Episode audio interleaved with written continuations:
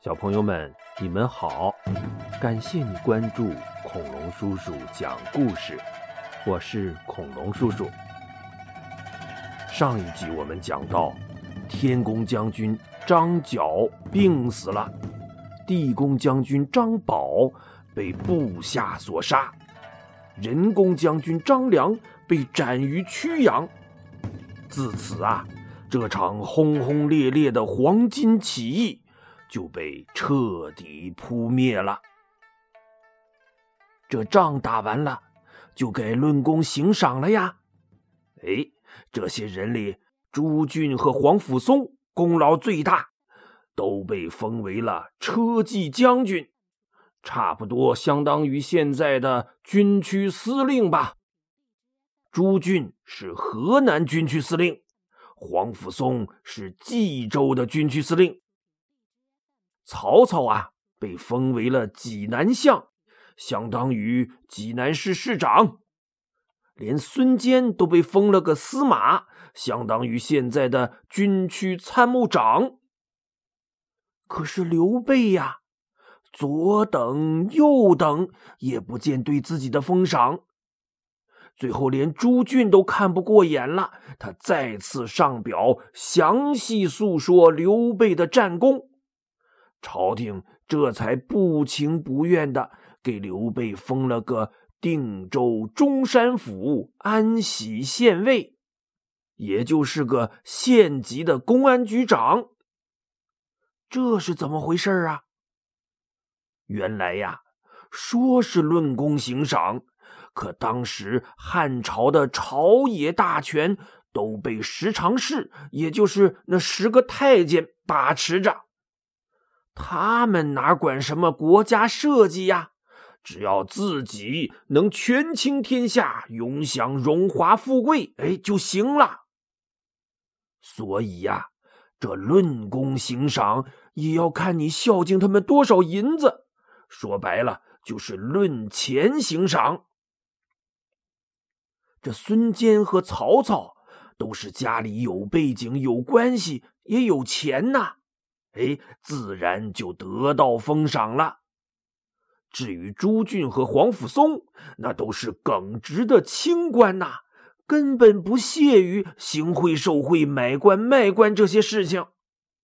只因为他们俩是剿匪的头功，时常侍也不好做的太过分，哎，这才给他们封了官可没过多久啊，时常侍。就找了个借口，把这老哥俩都给罢了官，撵回家了。所以呀，就更别说这一没钱，二没背景的刘备了。不过呀，刘备也想得开，为国效力嘛，是金子总会发光的，献位就献位吧。于是。他就把自己的五百子弟兵送回了家乡，只和关羽、张飞带着二十几个亲信随从去安喜县赴任了。这安喜县呐，就在今天的河北省定州市。刘备到了安喜县，和老百姓是秋毫无犯，勤勤恳恳的为老百姓办实事儿。只过了一个月，他就跟当地的老百姓打成了一片，是深受拥戴呀。刘关张哥三个的感情也越来越好，比亲兄弟还亲呐。刘备虽然当了官了，但是哥仨还是在一张桌子上吃饭，一张大床上睡觉。要是到了公共场合，刘备坐着办案，关羽、张飞就在旁边站着保护着，站一整天都不累。哎，感情就是这么好。这一天呐，忽然有人来报说，督邮大人到县里来了。这督邮啊，相当于呃纪委巡查组的组长吧。是专门检查官员的政绩和表现的。虽然官儿不大，但是有实权呐，可以直接向上面打小报告。所以底下的官员一看见督邮，哎，都得小心伺候着。刘备呀，赶紧带着关羽、张飞迎出城郭，恭恭敬敬的深施一礼，说：“不知督邮大人到来，下官有失远迎，还请恕罪呀。”这位督邮长得是肥头大耳，那双小眼睛都挤成一条缝了。他趾高气扬的骑在马上。低头瞅了瞅，微微抬起马鞭，指了指刘备，轻哼一声说：“哼，你就是刘备，前边带路吧。”刘备身后的关羽和张飞腾的一下就火了，心说：“你算什么东西，敢这么对待我大哥？”关羽那眉毛一扬。凤目微睁，张飞那环眼一瞪，就要发作。刘备了解他这俩兄弟的脾气呀，赶紧躬身上前，给督邮牵着马，亦步亦趋的把他领进了馆驿。这关羽和张飞呀，也只好忍气吞声的跟在刘备后边。这馆驿呀。就是专门接待政府官员的宾馆。他们来到馆驿的后堂，督邮那大屁股呼通一下就坐在了太师椅上。刘备恭恭敬敬的站在下手听候吩咐。哎，那督邮也不说话，就眯着小眼睛直勾勾的瞅着刘备。刘备偷偷抬头一看。哎，正好跟督邮的眼神对上了。督邮皮笑肉不笑的挤了挤眼睛。刘备一愣，这是什么意思啊？这督邮大人怎么对我一个大老爷们儿挤眉弄眼的呀？他不由得打了个冷战，起了一身的鸡皮疙瘩。那督邮啊，挤了半天眼睛。见刘备还是没什么反应，他忽然脸色一沉，说：“刘县尉是什么出身呐？”刘备赶紧躬身说：“备乃中山靖王之后，自从卓俊剿灭黄巾军开始，大大小小参加了三十多场战役，立了些战功，所以才被朝廷。”封为安喜县县尉，没想到都邮猛然一拍桌子，大喝道：“好你个刘玄德啊，竟敢诈称是皇亲国戚，还虚报战功！如今朝廷降下诏书，正要严惩你这样的贪官污吏呢。你回去给我仔细想清楚了。”再来向我好好交代交代。刘备一听，这是话里有话呀，他赶紧连声告罪，战战兢兢的退出了馆驿。出了门，他扭头一看，只见关羽那张大红脸，本来呀像红番茄一样。现在变成了紫茄子了。再看张飞，那满脸胡子都气得一根根立了起来，本来像个毛刷子，现在呀都变成刺猬了。刘备赶紧一手拉着一个，拖拖拽拽的，好歹把这俩暴脾气兄弟拉回了县衙，安抚他俩回去休息了。这时啊，县衙里的师爷见刘备闷闷不乐，就凑过来问：“嗯，大人，您这是怎么了？”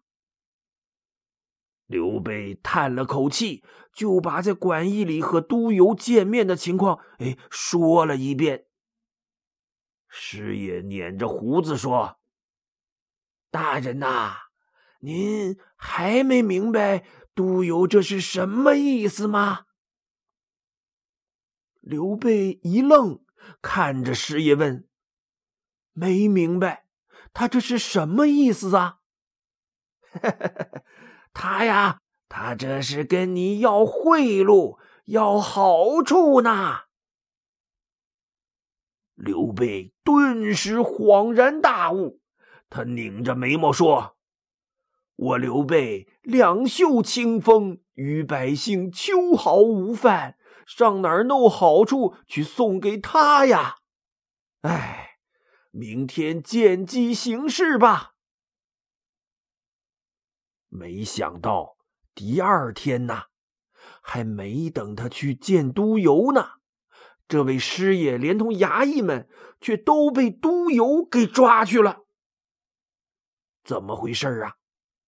原来。这督邮见刘备不识好歹，不给他送好处，就恼羞成怒了。他逼着师爷和衙役们指证刘备贪赃枉法、坑害百姓。师爷和衙役们也都是些硬骨头，没一个肯做这种缺德事儿的。这时候啊，正好张飞喝完了闷酒。骑着马路过馆驿，他一抬头，看见门口有五六十个老百姓正在那儿哭天抹泪、哭哭闹闹的，他就走过去问：“你你们这是干什么呢？嗯，大大白天的，在这儿哭天喊地的。”这些老百姓一看见是张飞，赶紧围上来说：“三爷呀，您是不知道啊，那位督邮大人把师爷和衙役们都抓起来了，非逼着他们指证刘县尉坑害百姓啊！我们都知道刘县尉是个清官，所以才一起来求情，没想到反被他派人打了我们一顿呐！”张飞一听啊，这攒了一肚子的火，借着酒劲儿，腾的一下就冲到脑门上了。他瞪圆了环眼，咬碎了钢牙，大喝一声：“好你个狗贼，真是欺人太甚！”说着，他滚鞍下马，一个箭步冲到门口，左一扒拉，右一划拉。门口的几个侍卫就被他甩翻在地，他嘡一脚踹开馆驿大门，就冲进了后堂。只见督邮正坐在大厅上，把师爷和县里的衙役们都捆倒在地上。张飞大喝道：“狗贼，你认得我吗？”还没等他答话呢。张飞腾的一个高蹦过去，隔着桌案一把揪住督邮的头发，像拖一条死狗一样，就把他拖出了馆驿，一直拖到县衙门口。然后他抽出督邮的裤腰带当绳索，把他三下五除二就捆在了拴马桩上。张飞瞪着眼四下看了看。哎，就瞅见了身后的大柳树，他走过去，使劲一跳，扯下几根柳树条，把叶子一撸，就成了柳条鞭子了。这时啊，那督邮没了裤腰带，裤子都掉到脚面上了，露出了油腻腻、跟猪肘子一样的大粗腿。张飞一看呐，嗯。正好，大哥不让我宰了你，那我今天就做一顿酱肘子。啪啪啪，随着清脆的响声，这柳条鞭子就招呼到督邮的胖腿上了，把督邮疼的呀，跟杀猪一样。啪啊啊！啪啊！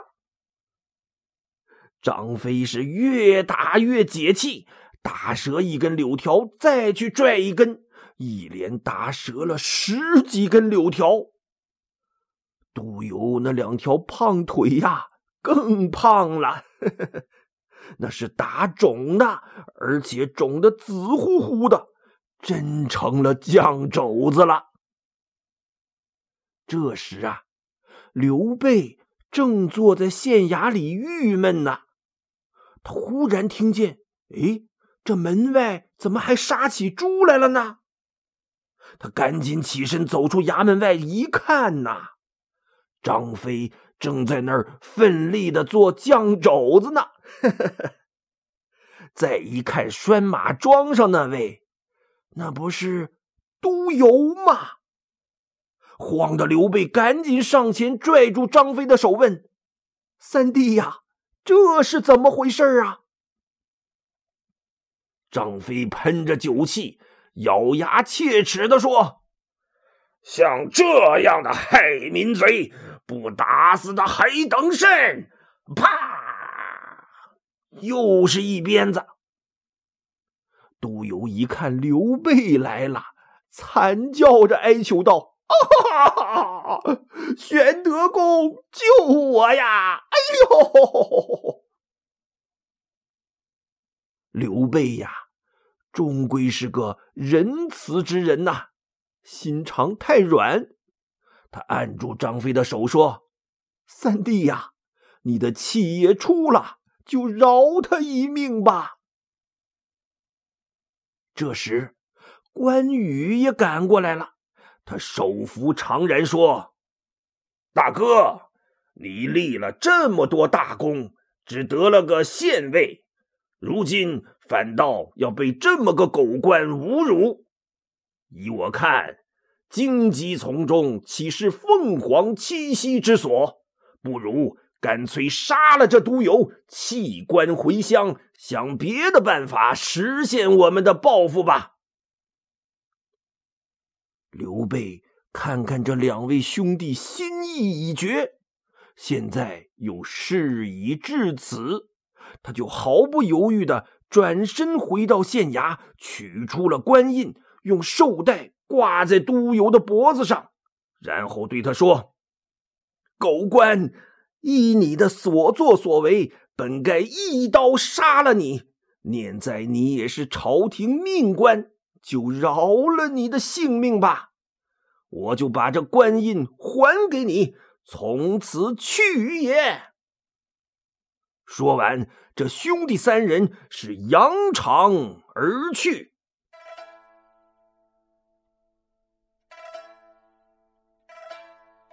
小朋友们，你们说刘关张这三兄弟是不是很快意恩仇啊？嗯，不过呀，他们是生活在乱世。那时已经没有什么正常的国法法纪可言了。